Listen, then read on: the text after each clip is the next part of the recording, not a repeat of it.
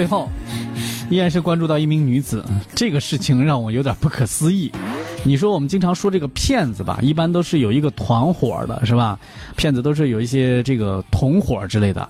但是你见过骗子有一家子团伙的吗？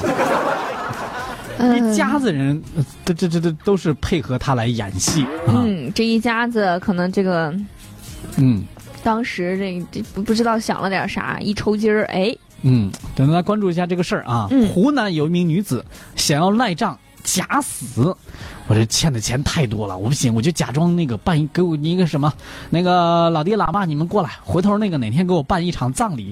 假装我就已经死了啊，然后把我埋了，埋了之后呢，那个死人死了，账就没了，是不是？咱就哎我欠那钱就要拉倒。我是真想笑哈！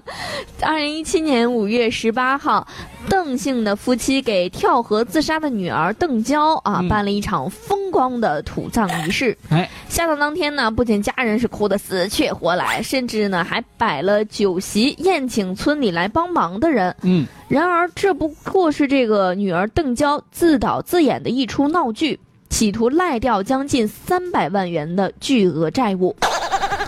因为舍不得女儿真的出事儿，邓娇的这个父母呢是无奈的配合演出啊。嗯，呃，就是演了这。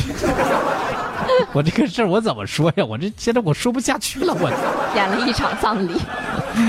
哎呀，最近呢，法院公开审理了这份裁定书，显示这个邓娇因为诈骗罪获刑十三年，她的父母呢也因为包庇罪，然后呢同样获刑啊。嗯，曾经啊、是这个受害人的邓娇男友对嗯邓娇有非分之想，帮助她藏匿的普通朋友也是涉罪获刑。啊，这都是什么样的一群人，什么样的一家子，还找了一些什么样的朋友们啊？你们好好的反省一下吧啊！你们你们这个弄的这些故事，这个写成这个什么拍一个搞笑电影什么的，估计能出好几集啊！嗯。